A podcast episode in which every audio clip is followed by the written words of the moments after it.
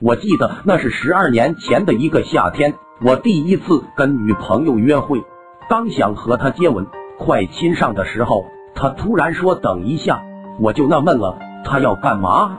只见她小心翼翼的从兜里拿出来三颗糖，草莓、苹果和荔枝味的，她让我挑一个喜欢的。我指了一下那个荔枝味的，然后问她干嘛，她二话不说。马上撕开糖纸，就把那颗糖给吃了，然后一把扯过我的脖子，我们俩就接吻了，全程一股荔枝味。后来他跟我说，人生那么长，我没有自信能让你记住我，但是你既然喜欢吃荔枝味的糖，我只能让你记住我和你接吻是荔枝味的，这样以后你吃荔枝味的东西都能想起我和你接吻的味道。如今我们分手好多年了。每次吃荔枝味的东西都会想起他，家里必须有荔枝糖，想他了就会吃上一个，就好像在和他接吻。若还有机会，真想告诉他，人生那么长，我可能要记住你一辈子了。后来我有过两个女友，都没有结果，就这样沉淀下去。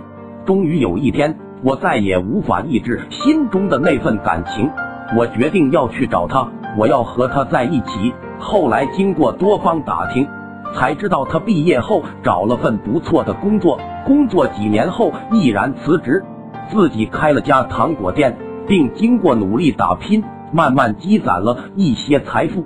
而我终于有一天找到他，开口的第一句：“还记得那次荔枝糖的味道吗？”他强忍着泪告诉我，荔枝糖的味他一直没忘记，只是我们再也回不去了。我没有转身离开，也没有奋不顾身的冲上去抱住他，说出心里这么多年一直想说出的话。就这样，我们傻傻的看着对方，彼此沉默了很久。夕阳的余晖透过窗户斜映在他的脸庞，一如当年那般楚楚动人。突然心里流过一股暖意，仿佛那些年曾一起走过的旧时光还在身旁。或许这已经足够了。有些人。有些事一旦错过了，就是错过，不再擦肩，也不再回头。虽然岁月带走了我心中最美好的曾经，但是我并不会很伤心，因为我在视频左下角测试了我内心不是很坚强，所以这些都是我瞎编的。